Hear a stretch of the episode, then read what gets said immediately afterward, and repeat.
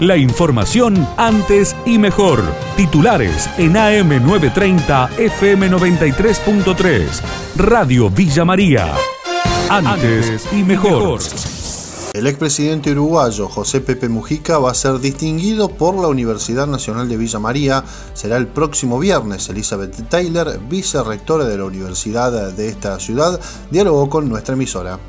No creo que haya persona en la comunidad que no tenga alguna referencia respecto de la trayectoria de José Pepe Mujica y por supuesto esto, tal cual señalabas, Mónica, que en el día de hoy él haya decidido eh, realmente tomar una decisión conteste a la coherencia que siempre maneja en referencia a la responsabilidad pública, a la responsabilidad social. Y días atrás nos confirmaba efectivamente que nos iba a estar acompañando para recibir la distinción, pero especialmente, y atento a su humildad, a poder eh, darnos una clase magistral, por supuesto abierta a toda la comunidad. Morrison ya tiene fecha de elecciones, será en el próximo 15 de noviembre, así lo confirmó Iván Pereira, presidente de la Junta Electoral. Una reunión con los dos candidatos intendentes de las agrupaciones políticas, eh, con miembros del Consejo Deliberantes, con miembros del Comité de Crisis, Policía Local, a fines de bueno consensuar una nueva fecha para las elecciones. Se resolvió eh, eh, entre todos, diríamos, que la fecha de elección va, a ser el, 15 de noviembre. Así sería la, la fecha consensuada entre todos eh, bueno, a todo ello también eh, debemos tener el aval, diríamos de cierta manera, de COE en lo que respecta a, a protocolo y demás.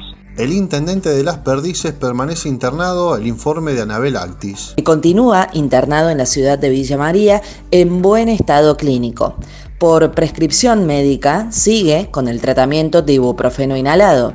Una vez finalizado el tratamiento y según los resultados obtenidos, se informará a través de parte médico cómo continuará su recuperación. Positivos activos 64 vecinos, recuperados 243, fallecidos 11, personas aisladas 206, hisopados pendientes 3, todos por contacto estrecho. Si yo pierdo plata el otro día como, pero si un trabajador no viene, no va a tener el plato de comida en su mesa, lo manifestó el productor teatral Miguel Pardo en diálogo con Radio Villa María al eh, explicar y requerir que esta temporada haya teatro en la provincia. El caso de posible ingreso es un tema empresarial que eso es solamente mío. Los artistas sí sí saben que de acuerdo a lo que autorice la provincia o la municipalidad o el organismo pertinente, eh, nosotros vamos a tener una capacidad limitada, un 60, un 70, un 50, un 40, eso después ya, ya, verá que es lo más conveniente para el cuidado de, nuestro bien más preciado que es la salud. El, tema empresarial, si a mí los números no me dan alguna función, y bueno, haré dos, haré tres. En estas situaciones críticas, yo ya me salí de empresario y me puse en la cabeza del trabajador.